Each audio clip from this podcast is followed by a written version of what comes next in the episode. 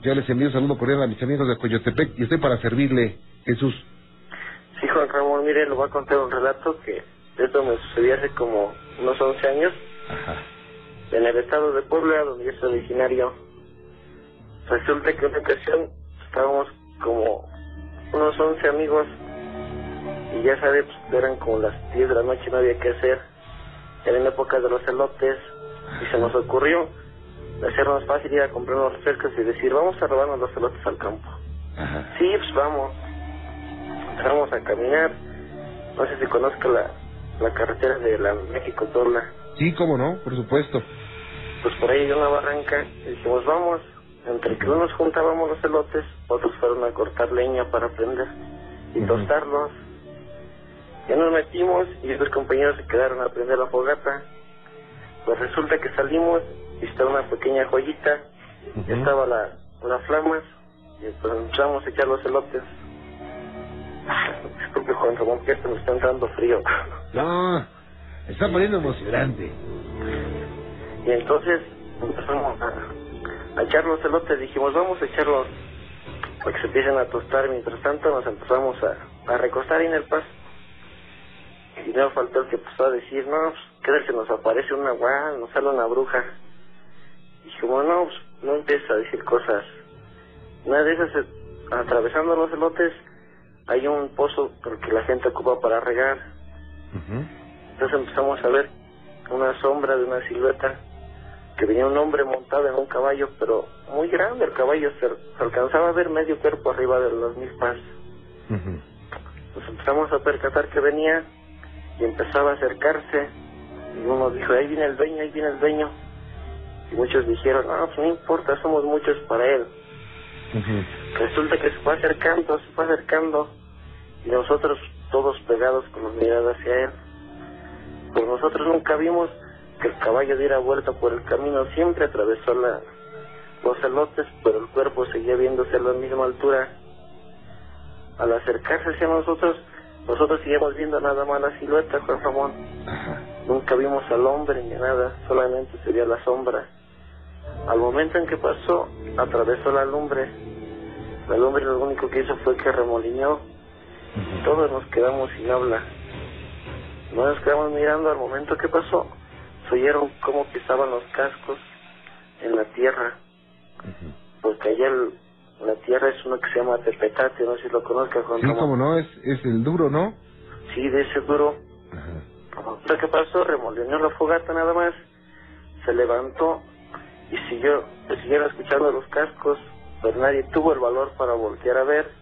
Ajá. Pasaron como cinco minutos y volteamos hacia atrás y la silueta seguía, pero de espaldas. Se siguió hasta que se metió a una barranca que está ahí pegada a la carretera. Entonces nosotros ya no se ocurrió nada y dijeron vámonos. Y dijimos los elotes así que se queden. Nos fuimos, nos fuimos Juan Ramón. Nos fuimos caminando hasta llegar al pueblo. Llegar al pueblo nadie dijo nada, todos estábamos palmados Juan Ramón. Fuimos y pues cada quien se fuera así para casa. Los que vivían más cerca nos acompañamos, nadie decía nada, nadie decía nada. Resulta que llegar a casa y haga cuenta con un miedo como que se me fueran siguiendo Sí. y que me metí a la cama. No decía nada. Dijo mi "Ahora, ¿qué pasa? Dice, no, estoy bien, pero así como que si hubiéramos hecho algo que tuvieran miedo hasta que lo culparan. Pues resulta que ya llegamos y el otro día nos volvimos a juntar y pues nadie decía nada del tema hasta que empezó un compañero y dijeron, oye, ¿qué sería lo que se nos apareció anoche? Y nosotros dijimos, no, pues a veces chapo negro se nos ocurrió decir. Pues fue cuando nos percatamos cuando, que cuando nosotros lo vimos, venía saliendo de una parte que hicimos la barranquilla, Sí. venía saliendo de ahí, atravesó el pozo y ahí es donde está la lomita. Fue cuando nosotros nos dimos cuenta que de ahí se veía. Cuando lo vimos, siguió caminando. Ya fue cuando nosotros nos percatamos que él nunca dio la vuelta por el camino, sino que atravesó todas las milpas, todo donde estaban el sembradío de lotes, y el cuerpo se le veía viendo a la misma altura. Fue cuando dijimos, pues el caballo nunca fue caminando, el caballo iba flotando, Juan Ramón. Flotando. Sí, porque el, pues, tenía que cruzar a la altura de los elotes mínimo le iba a tapar. Claro. más de medio cuerpo. Y el caballo se seguía viendo lo mismo de altura y, y el cuerpo del jinete se seguía viendo también. Ajá. pero simplemente fue una sombra o una silueta nosotros lo vimos. Porque de hecho al acercarse y cruzar la lumbre nunca vimos que fuera un rostro de una persona o el caballo como se le reflejaran así que los ojos o algo así sino que simplemente fue la silueta y al pasar por la por la flama pues donde digo que nada más hizo un viento fuerte que remolinó toda la lumbre y pasó y los cascos nada más se escuchaban pero nunca vimos a la persona Nunca la vieron. Nunca la vimos, simplemente vimos la silueta que se fue perdiendo por allá en las sombras de los árboles de la otra barranca, Juan Ramón. Qué cosa. ¿Y cuánto tiempo tiene esto, eh? Como 11 años cuando... Nunca lo van a olvidar, ¿verdad? No, yo creo que no, porque luego cuando llego a ir y encontramos así a los demás amigos que nos juntamos, vamos a los elotes, no, ya no, ya que se quedan. Ya nos quedaron ganas de volver a ir desde esa ocasión, Juan Ramón.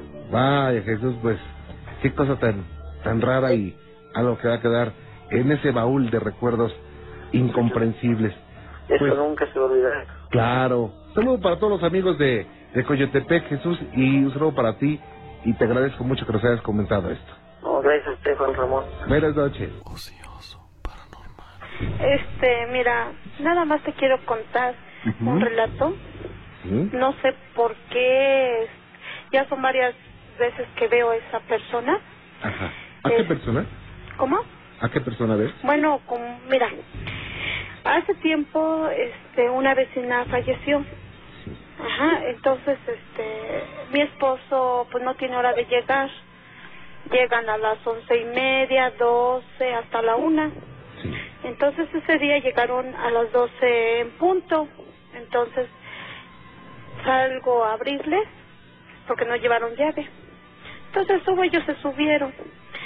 Cuando volteo, como vivo yo en la planta de arriba, este volteo para la calle, que veo una mujer con pelo largo, este de, de- como bata blanca, agachada porque no dio la cara.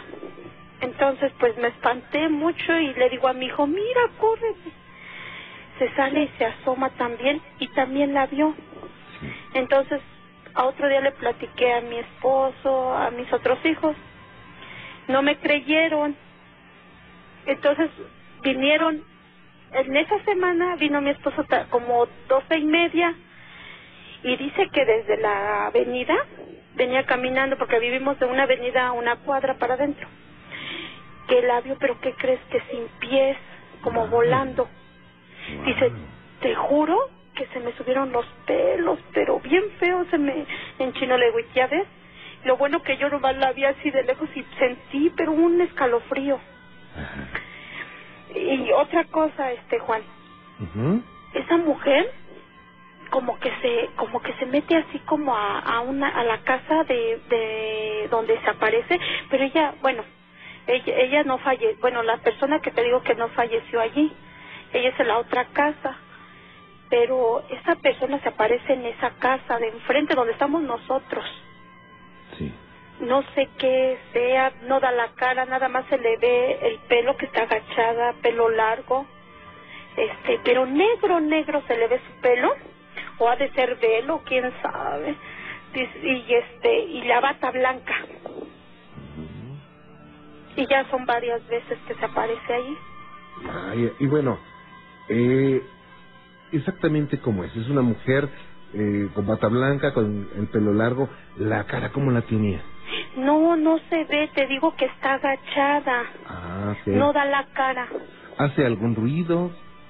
nomás se para, así es, como yo vivo enfrente, este el otro día se oían así como quejidos, pero los perros ladran muchísimo. Ahora de que falleció esta señora, ladran mucho, mucho. Pero ya cuando la ves, como que se, como que se desvanece, se, se así por el zaguán de ahí Ujú. enfrente. Vaya. Y bueno, ya varias personas han visto esto. Sí, mira, ya la vio mi esposo, mi hijo, yo este, mi hermano le conté, porque él también se va bien temprano. Él dice que no la ha visto, pero dice que le da mucho escalofrío cuando pasa por, ah, bueno, cuando sale del zaguán y pasa por la carretera, bueno, por la casa. Oye, Lupita, ¿qué piensan que es? eh? Ay, ¿sabes qué? Yo pienso que es la difunta. ¿Tú crees que es la difunta? Yo digo que sí, porque esta señora, pues, estaba bien. Entonces dicen que la llevaron al hospital. Fíjate, yo no sabía que se había muerto con su bata. Y dicen que le dio un paro respiratorio, pero quién sabe. está raro, ¿no? Sí, Pero y hay otra cosa que que pues, la no no le hace daño a la gente, nada más la ven pasar y ya, ¿no? sí, sí, sí, sí. Nomás no, no, no camina, la ven allí parada. Ajá. Y ya se cuenta que tú, como yo, bueno, estoy enfrente, se ve para allá donde está el zaguán de la vecina. Sí. Tú así la quedas viendo y tantito nomás con que cierres tantito, lo voltees tantito y volteas otra vez ya no está. sí. Qué cosa.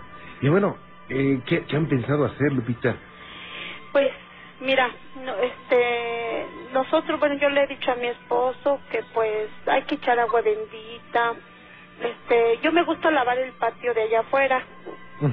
Este, no le he dicho a la señora que vive allí porque es, unas personas como muy raras. Ellas no te saludan. Ah. Este, ellas a- a de su trabajo a su, a- salen, entran nada más, no no te ni ni las has visto nunca platicar. Nosotros ya tenemos viviendo aquí pues lo que yo tengo de vida, he vi- vivido aquí, yo tengo 36 años. Sí. Entonces estas señoras apenas llegaron a vivir eh, que puede ser unos 15 años. Ah, pero ellas no son de la cuadra, bueno, que cuando se conoce uno. Entonces nunca he podido platicar con la señora porque son unas personas ra como raras. Ya les pusimos los raros. los vecinos los raros. Sí, porque igual sus hijos nomás se asoman por arriba Ajá. y no, y están así como espiando y vuelven a cerrar y se meten y luego otra vez y así. Por eso les pusimos las personas raras. Vaya. Oye, pues están muy interesantes, digo, le- les ha de dar susto. ¿Viven espantados ustedes? ¿Cómo? ¿Viven espantados? ¿Viven con miedo? Sí, sí. Y otra cosa, Juan, ¿qué Ajá. crees? Que nosotros tenemos un arbolote tan grandote, grandote. Sí. Pero ¿qué crees? Que allí, este, bueno, ahorita mi mamá ya falleció, ya tiene cinco años. Ujú. Pero este, mi mamá tenía cuartos de renta, les rentaba a la gente. Sí. Y varias gente pues nos dijo que veían ahí en el árbol a una persona, pero de negro, Ok. este, que a una mujer con pelo largo. Entonces, eh, dice mi esposo que él también la vio, Ajá. pero ahorita ya desde que falleció mamá, pues ya no se ha visto eso. ¿Y qué han hecho, Lupita, para, para que se acabe esto? Ah, pues trajimos al padre, ah, hemos bendecido la casa otra vez. Este, el árbol sí está muy como temeroso, ¿eh? Porque está aquí en medio de del patio. Entonces, abajo vivía mi mamá, Ajá.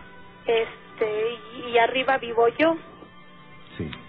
Pero ese árbol en la noche sí da así como miedo. Como que está tenebrosón. ¿Sí? Es de los árboles como de los chinos, sí, los, esos separados de manitas. Ah, sí. Pues así, pues ahorita ya está largo, grande.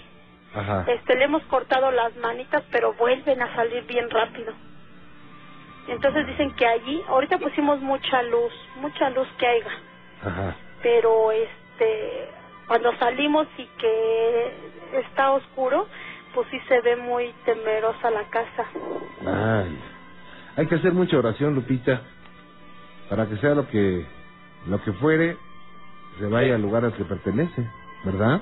Sí, Vaya, Lupita, pues te agradezco muchísimo que nos hayas platicado esta experiencia, que aún siguen viviendo. ay, muchas gracias Juanca por haberme escuchado. No, al contrario, gracias a ti por llamar. Ocioso, paranormal. A sus órdenes. Sí, mire, Juan Ramón, yo le quería contar la historia, Ajá. que esto nos sucedió más o menos a partir como por febrero de hace un año. Sí. Lo que pasa es de que mi hermano y un amigo se dedicaban a la santería. Ajá. Y en una ocasión aquí en la casa de usted Gracias. se hizo una misa espiritual respecto a la religión. Ajá. El caso está en que cuando yo entré, a mí me habían comentado, bueno, cuando entré con la persona que, que en este caso monta el muerto, él habló conmigo y me dijo que yo iba a tener una gran pérdida. ¿E- ¿El muerto Ajá, el muerto. habló en sueños con- contigo o habló? No, hablé yo con... un- En esta religión hay personas que montan Ah, es, es una, la, la religión yoruba. la yoruba. Ok. Entonces, cuando a mí me pasó, bueno, cuando yo pude entrar a hablar con el muerto, este, él me comentó que yo iba a tener una gran pérdida Ajá. y me dijo que el que me iba a informar de esto era el hombre de la bata blanca. Ajá. Yo le pregunté que, que, qué era la per- que quién era la persona que yo iba a perder. Yo le pregunté si era mi mamá y él me dijo que no, que era el hombre, que era mi viejo. Yo lo dejé pasar, no lo tomamos en cuenta, pensamos, más bien no creí, no lo quise creer. Ajá. Y resulta que en octubre de ese mismo año, un día antes de que enfermara mi papá, yo soñé que este que mi papá estaba en un patio muy grande, como las como si fueran las vecindades de del centro y que mi papá suf- este estaba teniendo un altercado con unas personas y que le daban un balazo en la cabeza. Y este y ya pasó. Entonces yo al, al siguiente día llegué de trabajar y le comenté a mi mamá que había tenido ese sueño. Para esto fue un día jueves. Y resulta que el día viernes de esa misma semana mi papá sufre un derrame cerebral. Y desgraciadamente de eso falleció como a los 30 días, no Sí. salió. Y un día antes también cuando, un día antes de que falleciera mi papá, este, cuando me iba a acostar, clarito escuché un susurro, pero no, no entendí. Y me dio mucho miedo y me quedé dormida. Y al siguiente día, cuando yo llegué a mi casa, fue cuando me dieron la noticia que mi papá acababa de fallecer y yo me sorprendo porque porque soñé que fue un balazo en la cabeza y tuvo un derrame cerebral. Esa es mi, esa es mi historia. Vaya, o sea que yo creo que regresamos a, a la situación que hablábamos al principio del programa, que el amor, el amor entre padre e hijo trasciende las mismas fronteras de la muerte, ¿no? Sí. Y pues sí, sí nos tiene así como... Más bien no... Yo no quería creer en eso de las misas espirituales, pero ahora de... Quizás de esa experiencia, pues puedo decir que sí, que sí es cierto algunas cosas que te llegan a decir. Ajá. y él incluso cuando estábamos ahí me dijeron que cuando yo le pregunté si faltaba mucho tiempo o, o era futuro él me dijo no dice no te doy ni un año y precisamente fue en ese año y pues esa sería mi historia Pues yo te agradezco muchísimo que nos hayas comentado esto, Adriana. Algo que va a quedar, por supuesto, en tu mente y en tu corazón por siempre. Ah, mira, lo que pasa es que ha tenido mucho tiempo Ajá. de que este soy peludomaníaca. Ah, he llamado bueno. varias veces, pero desafortunadamente nunca he podido contar mi relato. Ajá. El relato mío es de duendes. Sí. Cerca de, de aquí, este, en un, se puede decir, en un pueblito que se llama Copico, Sí. está casi enfrente de lo que es el Valle de las Monjas. Eh, ahí nació mi abuelo. Ok. Y mi abuelo es, es el más grande de cinco o seis hijos, me parece. Este, mm, por razones de salud, mi bisabuelo dejó de trabajar. Eh, tuvo una enfermedad, no podía moverse. Y él, de, de muy pequeño, se fue a lo que es el monte. Él trabajaba de leñador. Él les vendía leña a Tiacuajimalpa, a, a los alrededores, Ajá. incluso del mismo pueblo que estaban ahí a los que vivían dentro del mismo Valle de las Monjas. Ah, Entonces, este, él dice, nos cuenta, que él tendría como unos 10, 12 años cuando él se fue a trabajar al monte, porque él no bajaba en tres, cuatro, cuatro días, este, se iba con las mulas a- al monte. Entonces se contaba de que en la noche le hacían muchas maldades y que él pensaba que era otro de sus hermanos. Nunca le tomó en cuenta, nada más decía, vas a ver condenado, pero te de agarrar, te de agarrar. Y nunca encontraba nada.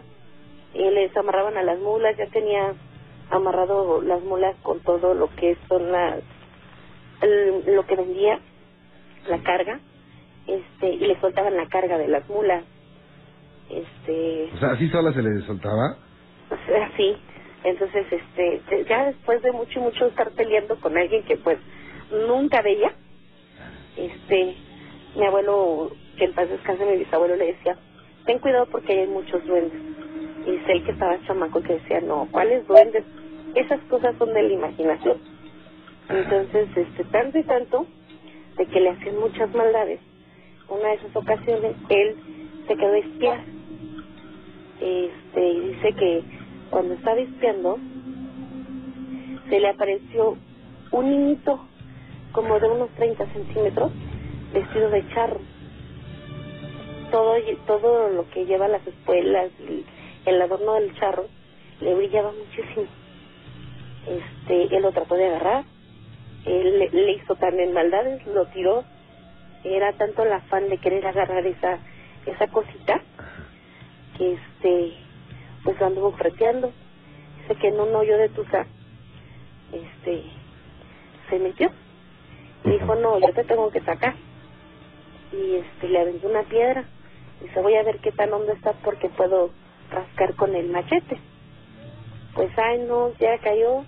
Este como dice que como media hora parecía un aguacate que sonaba de un lado y de otro rocas y rocas dice que mejor él se quedó dormido y nunca cayó entonces pasó bajó al pueblo y le dijo este a mi abuelo oye papá fíjese que así así y así y le dijo no nunca les andes correteando chamaco tonto pues, esos te llevan que no sé qué pasó el tiempo y dice que ya más grande como de unos 15 años igual se le volvió a aparecer.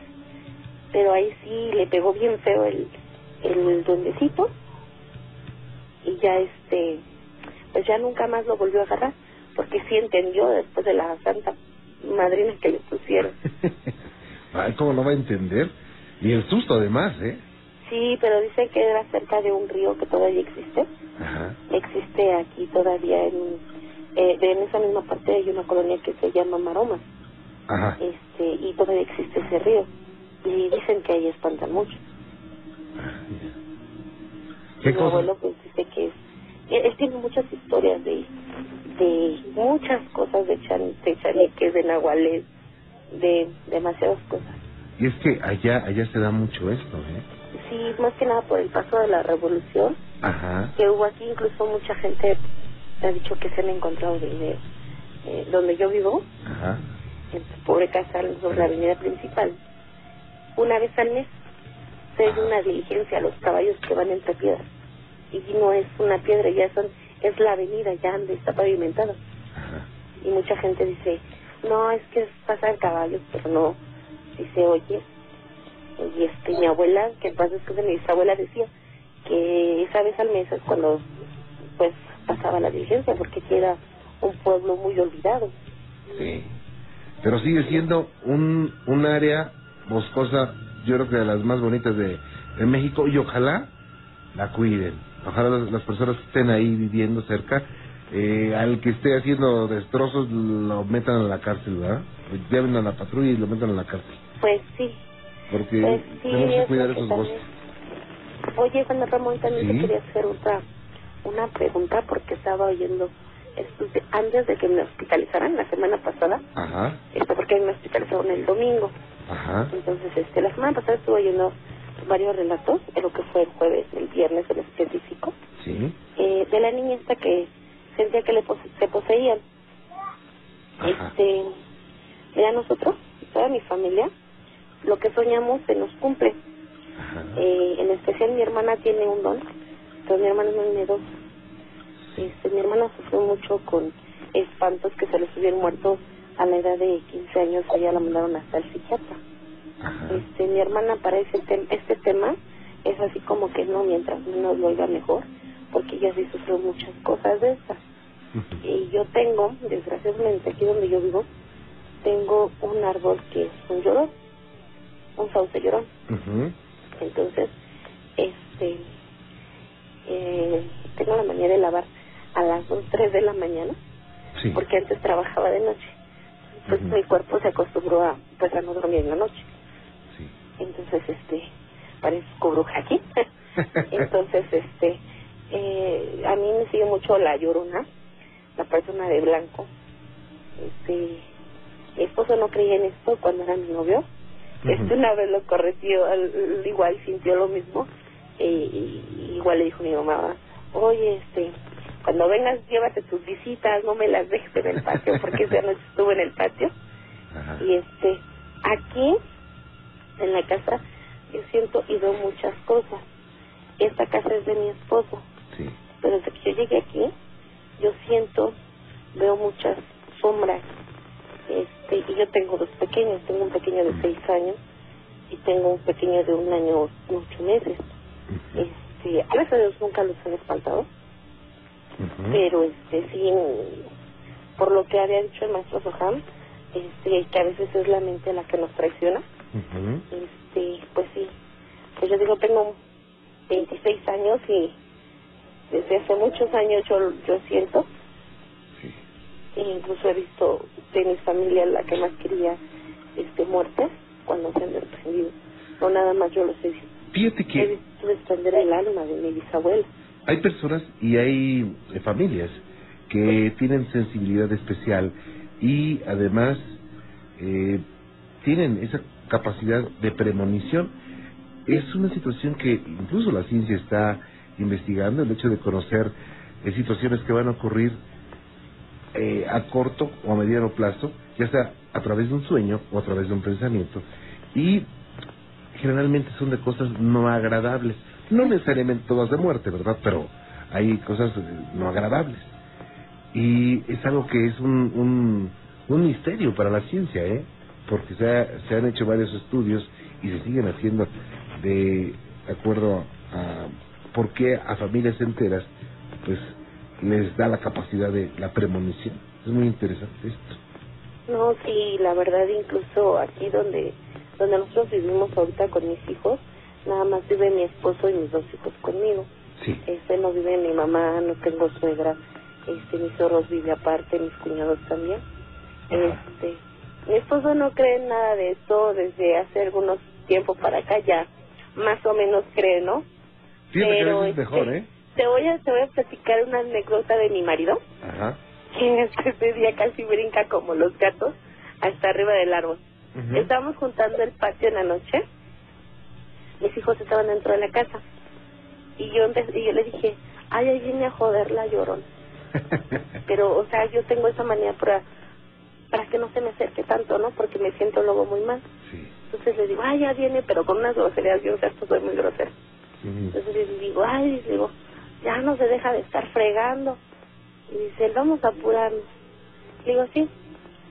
Había una pelota y ya se había muerto mi, bueno, se lo robaron a mi perro, Sí. este, que era con la que jugaba la pelota el perro. Pues me creerás que ah, estaba como a un metro y metro y medio de distancia de sus piernas de mi esposo.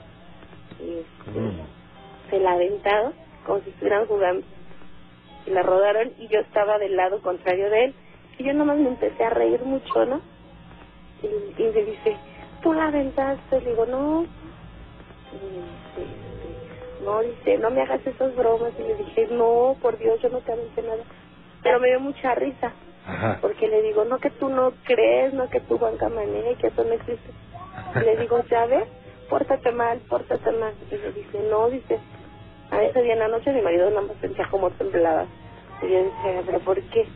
Y al, y al día siguiente, Ajá. la misma pelota que se dejó aquí, todo está rejado y barriado, estaba hasta el otro patio de arriba. Y yo, y cuando él, como él se va temprano a trabajar, yo le dije, ay, tú la aventaste, te la llevaste, te querías desquitar.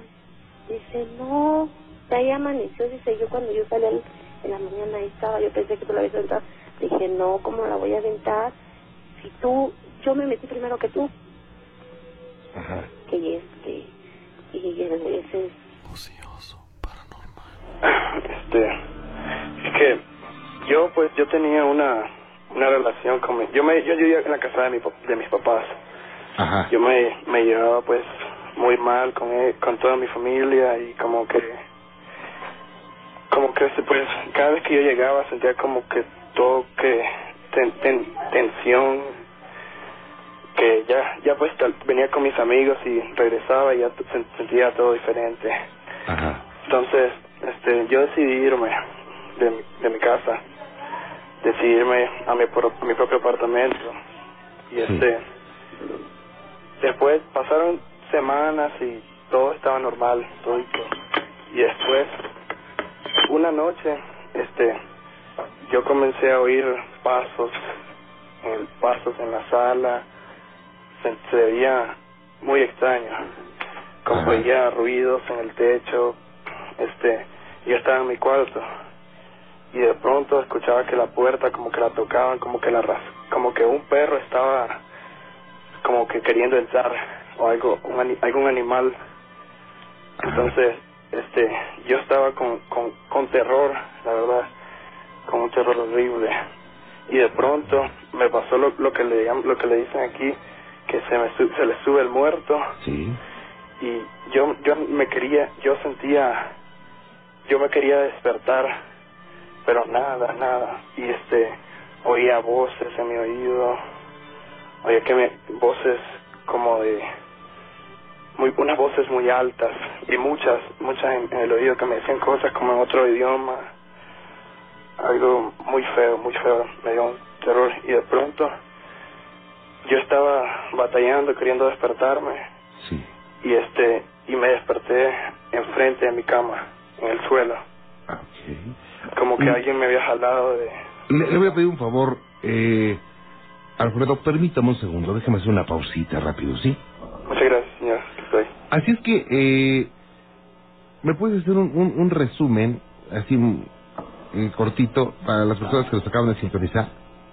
este pues yo yo me llevaba muy mal con mi familia y este decidirme a mi propio apartamento y una y después de las de que pasaron semanas y yo no todo estaba normal y de pronto una noche yo oí este ruidos pasos en, en la sala que el, el te- pasos en el techo con ruidos muy extraños y que en, mi, en la, puerta de mi cuarto se comenzó a oía como que un perro un animal quería entrar como que estaba recuñando la la puerta. Y este yo tenía muchísimo miedo estaba en terror y este y se me, me pasó eso lo que lo de que se le se me sub- lo que se le sube el muerto. Se, se me subió el muerto y este y se oía voces muchísimas voces en, en mi oído voces diferentes voces altas y este después yo me desperté me desperté enfrente de mi cama en el suelo Ajá. Sí. Y este, pues eso pasó por por mucho, por muchos días, alrededor de cinco días y este, después una noche yo yo yo este yo me levanté fui al baño y vi en el y cuando me di la vuelta vi una una sombra corriendo como detrás de corriendo por el pasillo. Ujú. este yo y no no no tuve idea qué era. Pues tenía muchísimo miedo y este y pues no no pude hacer nada más que que regresar pues a mi a dormir ya eso me, me comenzó a me comenzaron a pasar cosas muy extrañas que se que dejaba cosas en un lugar y las hallaba en otro lugar. Y este yo la única la única cosa que la única pues respuesta que yo tengo a todo esto que creo que pasó todo esto es porque una vez yo jugué una vez yo jugué yo me llevo bien con dos hermanas que tengo Yo jugué este la ouija yo creo que le llaman la ouija con ellas Sí. este con mi hermana Adriana Romero y Maribel Romero y este tuve pues unas respuestas muy extrañas de, de en el juego y después de eso una semana después de eso me comenzó a pasar todas estas cosas. Yo no sé si eso, si el juego tuvo algo que ver o que la casa, el apartamento ya estaba así. Bueno, eh, pueden ser varias cosas. O sea, es difícil precisarlo en este momento, pero pues podríamos hacer una investigación. Claro que no le va a costar un peso, ¿eh? Si nos permiten entrar a esa casa, por supuesto.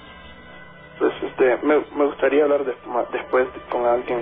Claro que sí, es más, ahorita le voy a pedir a, Gina que lo contacte con uno, de los eh, eh, este, colaboradores y eh, platica más con él y le van a hacer más preguntas. ¿Le parece bien? Este, no, es que quisiera primero hablar con, pues, con mi mis hermanas, saber qué, qué dicen de todo esto y después llamar, escribirles a, a ustedes. Por supuesto, claro que sí. Con mucho gusto, Fred. ¿Usted tiene un consejo para mí, señor? Esto es horrible lo que me está pasando. Quisiera unas respuestas. Claro, bueno, lo, es, lo que puede aminorar eh, todo la oración, el equilibrio. La oración, sí. He intentado, pero no, no sé, todavía cambia por... El ambiente cambia por unos días, pero vuelve. Hay que hacer oración y hay que estar en equilibrio constante. Eso es muy importante. Pero, eh, si me permite, ahorita le, seguimos diciendo. Sí, señor. ¿Ok? Sí, muchas gracias. Permítame un segundito, no se me vaya, por favor. Muchas gracias. Y bueno, pues es que esto llega a suceder. Hay muchas mm, situaciones que se manejan en torno a la subida del muerto. Eh, algunos científicos afirman que es un trastorno de sueño. Algunos parapsicólogos serios, por supuesto, afirman que se trata de una energía. Y no solamente los parapsicólogos, en muchos cultos y religiones durante siglos se ha pensado que es una energía, una energía que perjudica y que pues goza haciendo haciéndole maldades a la gente que duerme, pero eh, la oración, la oración, eh, por supuesto que, que acaba con esto, lo, lo erradica, el equilibrio es muy, muy importante.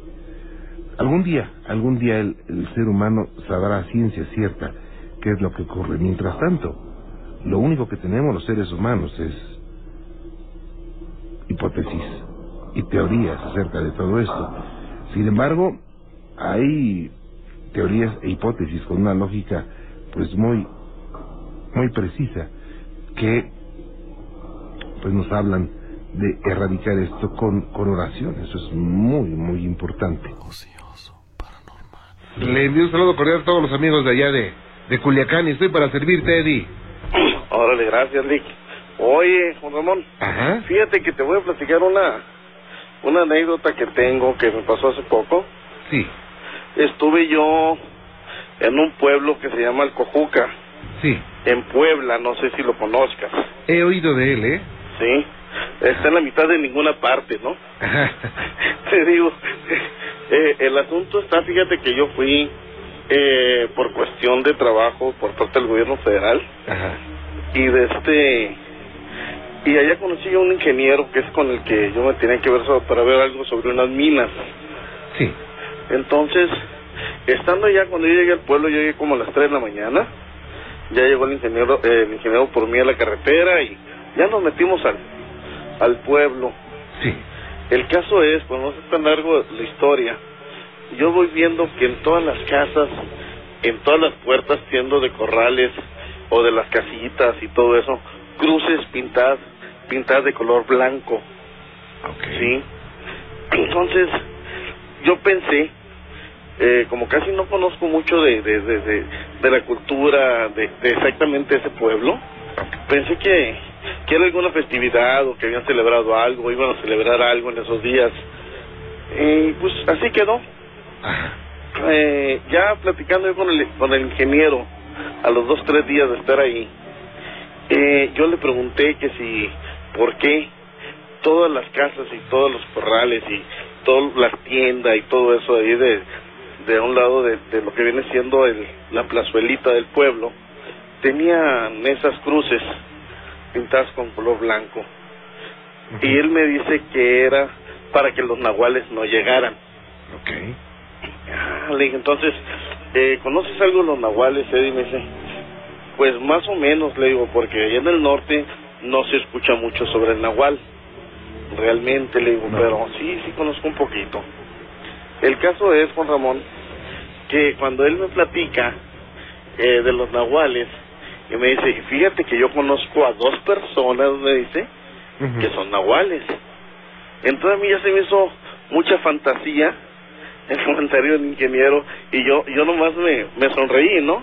Sí. Entonces ya se mete la mamá de él, una señora mayor, y me dice la señora eh, que sí, que era que era real, que esas dos personas eh, eran del pueblo, nativos del pueblo, pero vivían en las afueras, sí, porque no podían estar viviendo de bueno de- dentro de la comunidad.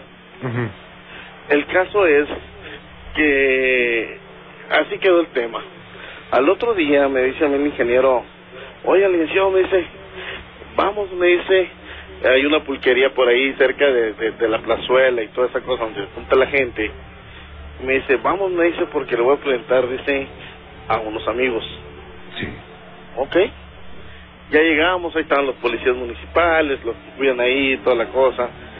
Y resulta que llega preguntando eh, por, bueno, por el nombre de la persona, que por recero, pues no lo vamos a decir por respeto. Claro. Sí. Y el caso es que, no, pues que no, no, no, no se encontraba en ese momento. Entonces me dice, vamos a su casa, licenciado, me dice. Agarramos camino, salimos del pueblo, y por un camino tercería como unos 3, 4 kilómetros eh, retirado ya del pueblo, hay una casa eh, en una milpa solo por allá, que es de una de vara, de, de pues paredes de vara con, con techo de lámina de cartón. Sí. Eh, es un solo un solo cuadro, pues no no había recámara, no había divisiones, no había nada adentro. Sí, y había un señor sentado en una poltrona afuera, pues fumándose un cigarro.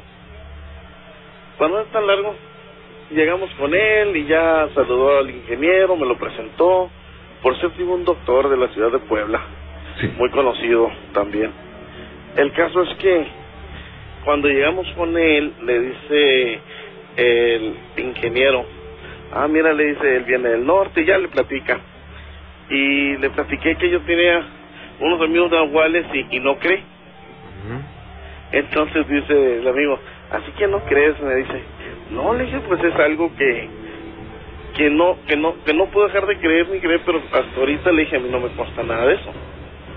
Sí, me han Sí. constado otras cosas que yo he vivido, sobrenaturales y todo, pero un- hablar de de una transformación metamorfógica de, de una persona a convertirse en animal y viceversa, pues hasta ahorita no.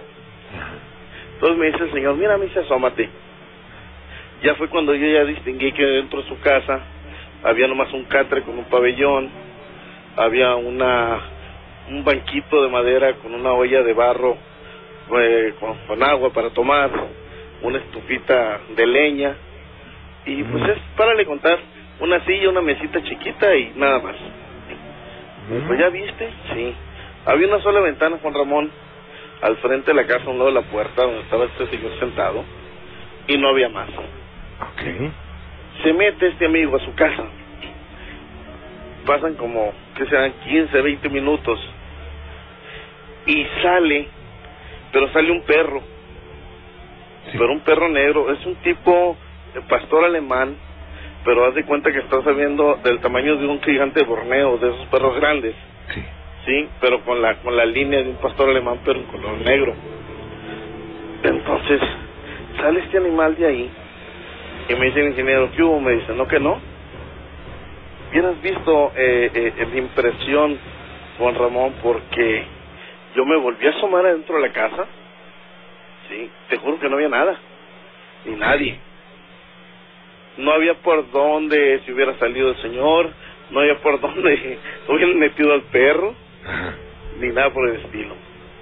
El caso, Juan Ramón, que esta, este animal llega y se sienta, obviamente como sientan los perros, entre nosotros tres, y se queda sentado ahí un rato. Entonces me dice el ingeniero, ya quedaste, me dice, convencido de que los nahuales existen. Ajá. Para no hacer más largo toda esta historia, Ajá. eh, se mete el animal otra vez hacia dentro de la casa Y a los 5 o 10 minutos sale el señor de dentro de la casa. Igualmente me volví a asomar y del perro no había nada. Así de fácil y así de sencillo. Y esto te sucedió a las once, once y media de la mañana, pleno día. Y bueno, ho- hoy en día, ¿qué piensas de esto? Pues mira, eh, yo he estudiado lo que viene siendo la parapsicología, la numerología, la astrología, la metafísica. Eh, yo soy licenciado en informática, como tú ya sabes. Ajá. Te digo, eh, pero sí, es algo difícil de, de, de, de, de poder asimilar. Sí, yo te podré comprender eh, o alguna sombra. Inclusive te mandé unas fotos en una ocasión cuando estaban unos soldados, ¿te acuerdas? Sí, ¿cómo no? Sí, de este que apareció un rostro y que a las 15 minutos mataron a esos soldados aquí a tres cuadras de aquí de tu casa. Sí, ¿cómo no? Gracias. Sí. Te digo, entonces, eh, todo eso pues sí, pero ya ver una transformación eh, de ese tipo es un poco difícil eh, com- tratar de comprenderlo y entenderlo. A mí lo único que me queda claro es que pues todo es posible y que la realidad puede superar la ficción. Sí, ¿cómo no, eh? Eso es muy común. Sí, te digo, entonces, realmente eso es lo que me pasó eh, ahí en el Cojuca. Sí, te digo, entonces algo que, pues te quiere hacer el comentario, ver tú que tienes más experiencia en todo esto. Sí, el maestro Sujam y todos ellos que tienen más experiencia que uno, Ajá. pues no sabría, más bien ahora sí, qué es lo que opinan ustedes. Claro, bueno, eh, sabemos de los nahuales que pues son personas común, comunes y corrientes que hicieron algún pacto algún día con el mal y eso se conoce desde tiempos prehispánicos que este pacto consistía en que eh, una persona podía tener eh, una vida más grande, podía vivir más años que cualquier persona común y corriente, que se podía eh, convertir en algún animal, se podía comunicar con los animales y además se podría eh, podría tener algunos al- ciertos ciertos eh, poderes, ¿no? A cambio de, por supuesto, de su alma y de otras cosas más. Pero eh, hoy en día muchas personas afirman haber tenido pues una experiencia muy cercana con el nahual. De hecho, voy a estamos preparando un, un especial de nahuales y ojalá no te lo pierdas. No, claro que no, Juan Ramón. Hoy inclusive se me pasó, pasé por alto un detalle. Ah. Eh, ahí las familias, eh, porque dicen que los nahuales en, eh, en un tiempo se roban a las criaturas, a los bebés. Según lo que lo que a mí me explicaron por allá. Sí. Eh, ahí las familias, cuando tienen bebés recién nacidos de meses, eh, ellos duermen eh, en un colchón o en lo que sea y tienen al bebé colgando en una especie de canasta Ajá. sobre de ellos como a dos metros, Sí. metro y medio, pero los bebés duermen exactamente arriba donde están ellos, sí, como y me dicen que es porque si llegara a suceder algo, a fuerzas ellos tienen que sentir, Claro. sí, tienen oportunidad de hacer algo. Vaya. Pues vamos a estar en contacto y te agradezco mucho que nos hayas comunicado esto. Claro que sí, Juan Ramón. Pásalo bonito y que Dios nos bendiga. Bendiciones para todos. Igualmente. Sí, y quiero mandarle un saludo, si me lo permite. Claro. Sí, a mi novia, a Rosalba Rodríguez. de Ok. Culiacán. Muchas gracias. Ándale, Juan Ramón, cuídate. Hasta luego. Buenas noches. Gracias. Adiós, señor. Buenas noches. Ya nos vamos. Gracias por estar con nosotros. Mañana, en punto de las 10, tendré mucho para usted. Soy Juan Ramón Sáenz. Pásela bien, sonría, sea muy feliz. Que Dios los bendiga y que tengan una noche, una noche llena de amor. Gracias.